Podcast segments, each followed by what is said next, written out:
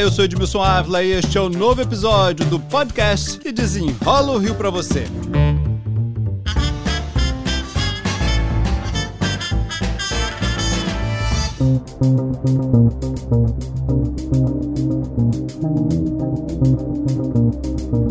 E esse episódio, gente, é para desenrolar os próximos quatro anos do governo do estado do Rio de Janeiro. Meu convidado é o governador reeleito Cláudio Castro. Governador, primeiro quero agradecer ao senhor nessa correria aí, o senhor abriu um espaço na agenda para esse podcast e também já quero desejar aí feliz ano novo nesse desafio para o senhor. Grande Edmilson, um feliz ano novo para você, um feliz ano novo para todo mundo que está ouvindo a gente. É um prazer a gente estar aqui nesse mais um desenrola aqui, desenrolando o nosso Rio de Janeiro, e essa é a nossa grande missão para os próximos quatro anos. Prazer estar contigo aqui, Edmilson.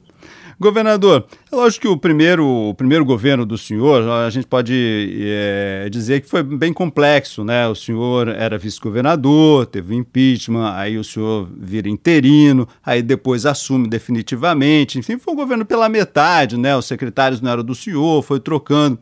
E aí eu quero começar essa entrevista, assim, o senhor olhando para frente agora, isso vai ter o governo do senhor, né?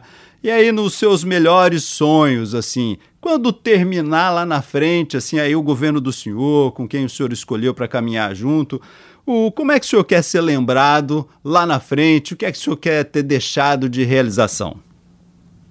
Olha, Edmilson, eu queria muito ser lembrado como governador que reorganizou o Rio de Janeiro. O Rio de Janeiro ele era aquela bagunça que todo mundo sabia que era. Só que o Rio de Janeiro é um estado importante demais, Edmilson. Nós somos os maiores produtores de petróleo, os maiores produtores de gás, os maiores é, indutores de, de turismo. O Rio de Janeiro é grande demais para ser tratado como aquele filho problemático como era tratado antes. O Rio tem que ser tra tratado como um local pujante, um local grande, local respeitado. E eu quero muito, seu governador, que devolver isso ao Rio de Janeiro. Devolver a credibilidade, devolver a capacidade de investimento, devolver o prazer de se morar e de se investir no, no Rio de Janeiro. Se tiver conseguido isso, vou ter cumprido minha missão. Quando o senhor diz isso, o senhor está dizendo o seguinte: deixar contas, é, contas corretas, o senhor quer deixar é, um Estado com credibilidade, no sentido que os políticos, é. nós tivemos governadores presos, é isso que o senhor quer deixar? É isso mesmo. Um, um, Estado onde não haja obras elefante branco parado, parado mais, um Estado onde as coisas funcionem, onde o serviço público funcione, onde o imposto seja um imposto justo, não seja mais a gente não tem mais como a gente tinha antigamente, maior alíquota é no Rio de Janeiro. Não, um Estado competitivo, justo, que o transporte funcione, que o hospital funcione, que a escola funcione, que o servidor seja bem, bem tratado, que a segurança pública funcione. Um Estado organizado. O senhor é um político jovem, né? muito jovem, com é, teve uma ascensão meteórica, né? A gente pode dizer assim: o senhor sai de um. O senhor é, trabalhava no gabinete de um deputado, o senhor vira vereador, logo em seguida o senhor é vice-governador, logo depois já governador, agora reeleito com uma, no primeiro turno, né? É, o que, que o senhor atribui assim essa ascensão do senhor é, tão rápida? Edmilson, todo mundo sabe a minha fé, eu acredito muito, muito em Deus eu acho, eu tenho certeza, aliás, que Deus tem algo para to todos nós. É, o que eu acho que me levou a essa ascensão rápida foi ser uma pessoa sempre de grupo, foi ser, foi ser alguém que sempre tra trabalhou muito, alguém que sempre esteve aonde estava, trabalhando apaixonadamente. As coisas vão acontecendo para quem trabalha, para quem leva com seriedade, para quem leva com, humildade. É, eu fico muito, muito feliz quando as pessoas falam que eu não mudei. Eu sou aquele mesmo Cláudio que era assessor, que virou vereador, que era vice, que depois se tornou governador interino, e, e, e o mesmo Cláudio que virou governador do, do, estado e hoje o governador mais bem votado da história do Rio de Janeiro.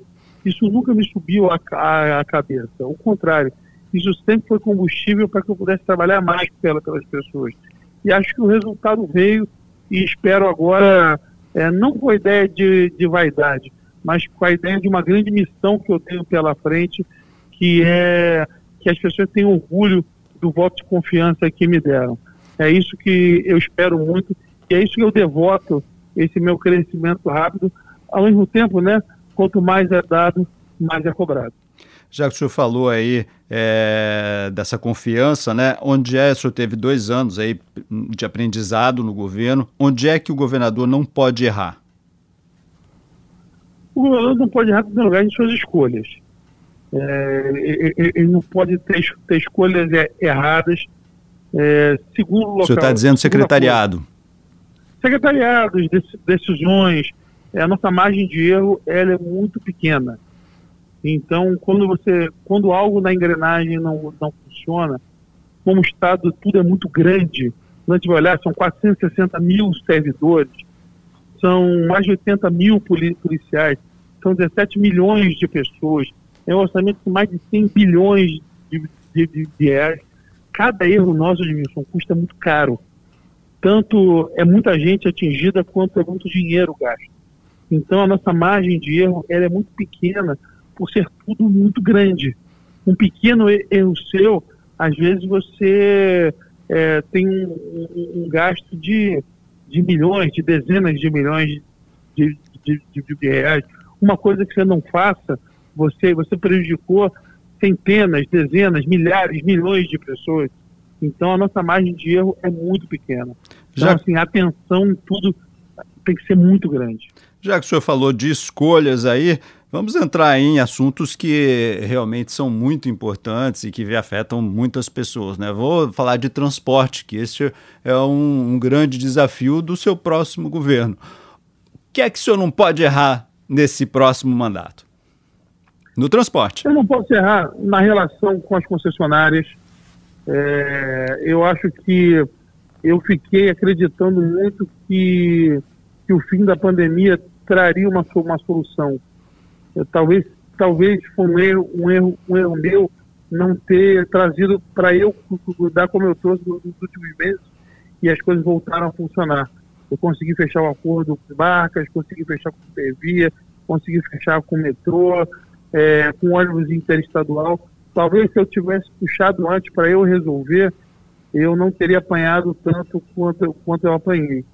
É, eu aprendi que há determinadas situações sobretudo as mais graves e as que impactam mais a população, que o governante tem que tratar a pessoa pessoalmente. Ele não pode mais delegar. O senhor e quer dizer que o senhor delegou ali atrás, na Secretaria de Transportes, por exemplo, acreditou demais, é isso? Só nos secretários? Eu é deleguei, é eu deleguei as, nego as negociações que eram muito grandes e pesadas para qualquer um que não fosse eu tomar as grandes decisões. Então, quando eu puxei para eu tomar as grandes decisões, tudo andou. E vai ser assim daqui para frente, então? Já está sendo e vai continuar sendo. As grandes decisões agora, os grandes volumes de, de, de dinheiro investido, os, as, as, coisas que impactam muita gente, todas serão decididas pelo próprio governador. Só assim que as coisas começaram a andar e assim vão ser nesses próximos quatro anos. Também foi um grande aprendizado. A gente não pode deixar de lembrar que eu peguei o Estado no meio de uma, de uma pandemia, um déficit para tirar é, 6, 6 bilhões em quatro, em, quatro, em quatro meses, com perspectiva de atrasar salário, com escola fechada, com, com tudo, com déficit no, no, transporte de mais de 70% de redução. É, foram situações muito graves e que ninguém no mundo inteiro nunca tinha passado por isso. O Brasil foi um dos poucos países, o único em dimensões continentais, que não aportou nenhum real no, nos transportes. Isso gerou um desequilíbrio gigantesco nas concessionárias e talvez eu tenha demorado a entender que eu que tinha que botar a mão na combuca e, e, e resolver. A hora que eu botei a mão na, na, na combuca, por, por, óbvio, depois do Estado organizado, é, as coisas começaram a andar. O senhor vai ter um novo secretário agora de transportes. O que é que o senhor pediu para ele? Já tenho, né? Já está já, já, já tá, já tá certo, já. Então, o que é que o senhor pediu para ele? pedir para ele pelo lugar, que nós temos que, que, que, tornar o transporte público um local que atenda a, a, a, a população, que não sejam horas de terror na população do sair de casa ao chegar no seu destino e voltar. Que a pessoa tenha uma viagem aprazível na hora certa, com equipamento decente é, e num preço justo. Então a gente está fazendo os investimentos necessários. Farei muito mais, mais agora a partir daqui por, por, por, por diante, para que a população tenha uma jornada boa. O senhor vai transformar a Supervia, governador? Vou, com, com certeza.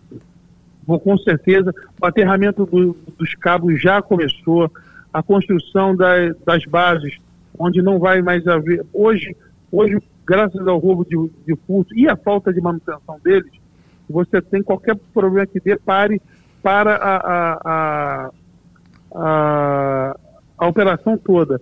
E agora com as novas caixas que a gente está montando, os, os, setores, não vai mais haver é, interrupção no, nos setores, interrupção na sinalização, o que vai fazer com que a gente possa aumentar a velocidade do, do, dos trens e isso manter a regularidade do, do serviço, a reforma das, das estações.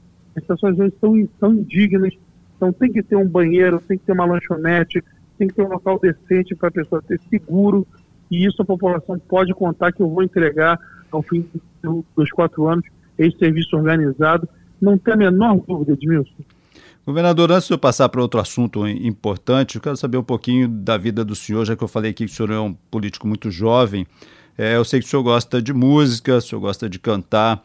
É, nessa transformação da vida do senhor, rapidamente, assim, o senhor ainda consegue hábitos? É, consegue ainda uma musiquinha ali? Consigo, claro que eu consigo. Para me tirar fim de semana de casa para um evento político, a não ser dia de trabalho, você tem que me convencer muito. Meu fim de semana, quando eu não estou trabalhando, eu estou com meus filhos e com meus amigos, geralmente em casa, tocando meu, meu violão e fazendo meu próprio churrasco, que eu adoro fazer. Então, é, é, meus hábitos são muito simples, sempre, sempre foram, né? De muito ficar em casa, de ir um show, tudo. Quem vai no, no show de, de, vez em quando é, cruza comigo, nos shows que eu gosto muito de ir, é, eu tento manter, lógico, é, resguardando a, a, segurança institucional, que é, que é importante, mas eu tento manter sempre os meus hábitos. Já que o senhor falou de segurança, vou pular para um assunto também que é fundamental é, no governo do estado, que é a segurança, né? É, relembrando aqui que os números melhoraram é, nos últimos, nesse último ano, mas o senhor tem o Cidade Integrada, que é um desafio aí para frente. O que, que o senhor planejou para esses próximos quatro anos na segurança e no Cidade Integrada? Cidade Integrada é o meu grande projeto. É, a ideia é que ele não seja um projeto de governo, mas um projeto de Estado. Assim como segurança presente se tornou, segurança presente hoje não pertence a governador X, Y, Z, ele é do estado do Rio de Janeiro e é um sucesso. É, a minha ideia é que o Cidade Integrada seja isso, tanto que eu usei ele muito pouco na campanha, é, não fiz questão de, de, de, não ampliar ele antes da hora, para que ele pudesse manter a questão técnica muito, muito forte nele. Continuar investindo na polícia, no, no, no treinamento dos, dos policiais, no aumento do, do efetivo, no aumento do uso de, de tecnologia, que é tão importante, é, treinamento, policial bem, bem, bem, bem remunerado, como hoje é bem remunerado, policial com equipamento de, de primeiro mundo, de ponta, como a gente está comprando hoje, as viaturas semi-blindadas, o novo armamento, novos coletes. É, pela primeira vez o Rio terá capacete blindado. O policial do Rio até não tinha um capacete blindado, agora ele tem. Então a gente está realmente mudando a infraestrutura, mudando o treinamento, a qualificação e já mudamos também a remuneração do policial, que hoje ele tem uma vida digna para poder morar num, num, num lugar digno. Isso somado a programas que funcionem, eu acredito que a segurança pública vai evoluir. Não é uma coisa que você resolva do dia para a noite, mas a gente está trabalhando com muito afinco. Como você mesmo disse, Edmilson, os números melhoraram, mas eu não tenho dúvida e tem muito que melhorar ainda. É, posso entender que o senhor, o senhor, falou rapidamente sobre cidade integrada, mas posso entender que ele vai chegar às outras comunidades. O senhor tem algum número, não? Quantas comunidades o senhor quer atingir? Edmilson, eu tenho evitado o número para não parecer que isso é uma promessa sem, sem dados. Então, o que, que acontece? Eu vou, eu vou evoluindo de duas em duas. Quando a, a questão técnica mostra que já está maduro, eu vou para mais duas, e mais duas, e mais duas. Então, muito mais que dizer quantos serão, eu garanto que nós só iremos para a próxima quando aquelas que tem, tiverem é, maduras. Governador, vou voltar aqui para o sentimento do senhor, olhando para trás aí, é, nesses, nesses dois anos de governo, né? O senhor fez uma, uma autocrítica assim, opa, errei ali, opa, esse caminho não era certo. O senhor teve esse momento assim de reflexão? Tive muitos. E, e não que, só não tive muitos. Que, que, que, o senhor, que, que o senhor olhou para trás e falou, opa! Eu acho que eu cometi um grande erro na ânsia de acertar. Talvez eu, eu não tenho dúvida que o CEPERG foi um grande erro foi um grande erro porque a intenção ali era o não utilização de OS. E eu não tenho, hoje eu não tenho dúvida que a, a Fundação CEPEG não estava preparada para o tamanho que ela se tornou. A intenção era mara, maravilhosa, os programas sociais, era não utilizar OS, mas ela como instituição não estava pronta para aquilo. Se, se, se eu ia utilizar o CEPEG, eu deveria ter qualificado ele antes para depois ter utilizado ele para ele poder ter mecanismos melhores de controle. É, a ânsia de fazer, de, de entregar os núcleos de, de, de esporte, as casas do trabalhador, os núcleos de cultura, a, o trabalho de modernização de, de governo, todos os projetos estavam lá. Eu errei em não perceber que a fundação não tinha condição técnica de, de, de fazer aquilo. A intenção era a melhor possível, mas é, o meio talvez não tenha sido mais adequado. Talvez ter contratado o S, que era uma coisa que eu tenho pavor, mas teria sido o melhor caminho mesmo. Governador, vou passar rápido por alguns assuntos aqui para não tomar muito tempo do senhor. Nosso, esse é um papo bom, vai se alongando, mas não vou deixar uhum. de falar de alguns assuntos importantes. Saúde, claro. saúde, o senhor conseguiu pacificar, foi isso que derrubou o, o governador anterior, o Wilson Witzel. O senhor conseguiu pacificar, mas vai avançar para onde? Vou avançar, Edmilson, para um lugar, para todas as, as regiões terem pelo menos as, altas, as altas complexidades não, não dá mais para as pessoas levarem três, quatro horas dentro de uma van para ser atendida na capital na Baixada. Segundo, que nós já começamos, que é a reforma de todos os hospitais e UPAs e também o investimento nas saúdes municipais. Então, todos os equipamentos têm que ser dignos. A gente tem que ter uma, uma dignidade no, equipamento. Hoje, o servidor da saúde, graças ao, ao PCCS, é, que é o plano de cargos de salário, já tem um salário digno mas a gente tem que avançar muito, muito, muito ainda, sobretudo em duas especialidades, que é a oncologia e a cardiologia. Essa é uma determinação minha. Todas as regiões do, do estado terão oncologia e cardiologia até o fim do meu, do meu governo. É uma coisa que eu vou entregar. E, e as outras especialidades também irem fazendo ela. Tem a questão do, da diálise, que é outra que a gente tem um déficit muito grande de diálise então a gente tem que levar essa média e alta complexidade para o estado, estado inteiro e fazer os grandes centros, aí sim, na capital e na Baixada, mas os grandes centros, centros aqui, mas todas as, as, as regiões terem essas principais é, especialidades que são tão importantes e se há um déficit tão brutal hoje. Educação, que eu nunca esqueço, é, nós tivemos um grande problema, sei que estava relacionado ao regime de recuperação fiscal, que é a contratação de professores. O senhor acha que isso estará resolvido para esses próximos quatro anos? Nós tivemos aí uma falta de 8 mil professores. Na semana no fim da semana passada, eu tive uma grande conversa com a nossa nova secretária de Educação.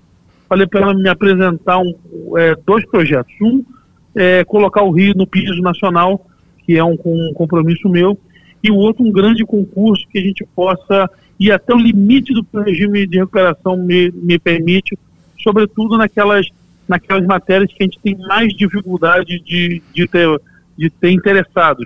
Matemática, física, biologia, química, são essas matérias que a gente tem mais dificuldade e eu quero fazer essa reposição. É, vou fazer através de, de temporários, mas eu quero já para o ano que vem ter todo mundo com, concursado já. Governador, agora vou entrar nos assuntos rapidinhos aqui, só para saber a opinião do senhor, que não depende só do seu governo, mas também do governo federal, mas que são assuntos importantes para o Rio de Janeiro. Galeão e Santos Dumont, recuperação fiscal, é, tem a rota 4 do gás natural, 4B do gás natural. Que, que uhum. prioridade para o senhor para chegar no governo federal? Opa, olha, preciso resolver aqui assuntos do Rio de Janeiro. Esses três que você comentou são prioridades totais, né? É, a rota 4, 4B, ela, ela, ela faz o Rio, ela, na verdade, ela, ela, ela amalgama, né? Ela, ela, o Rio fica sendo de uma vez por todas o grande hub energético, que é isso que nós queremos, né?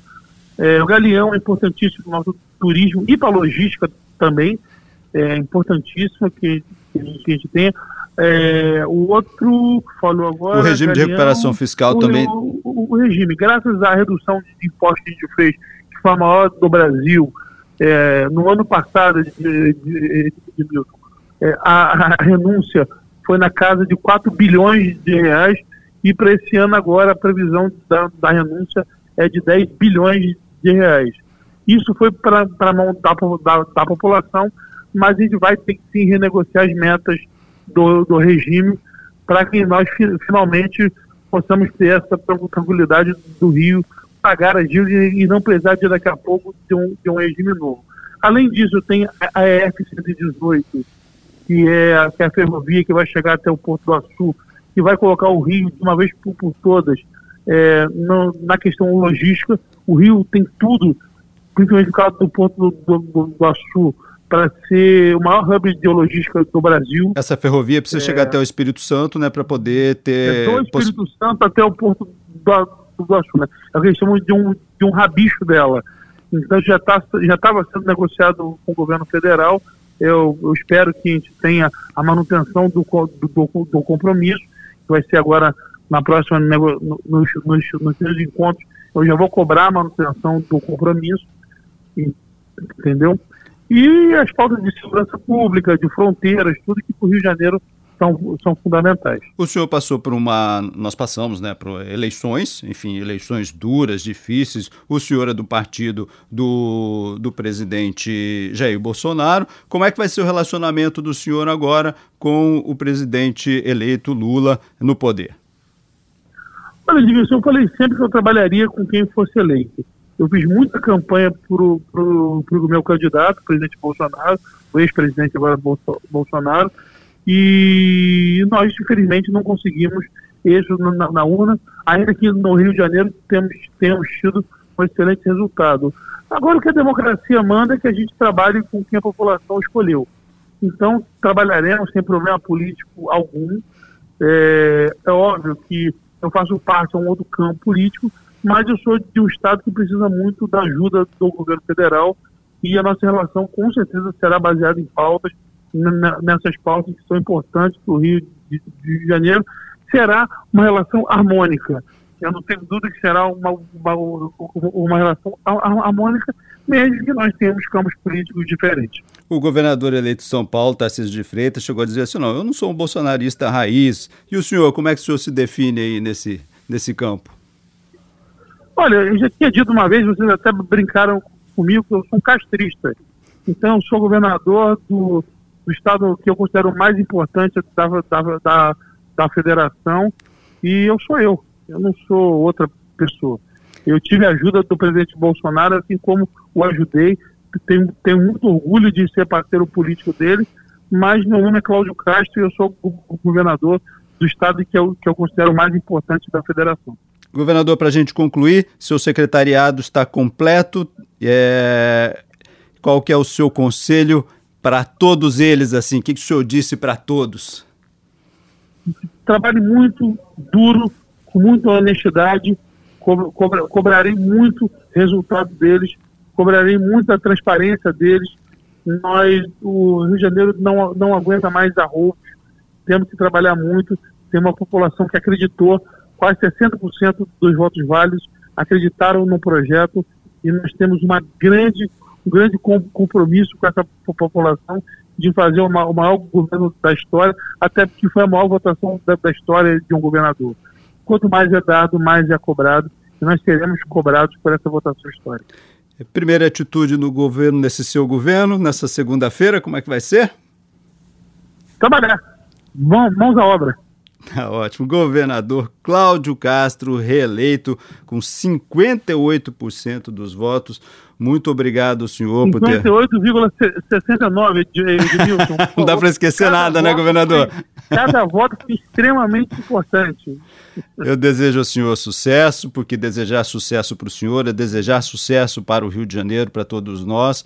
E um feliz ano novo para o senhor e para a família. Para você também um forte abraço a todos.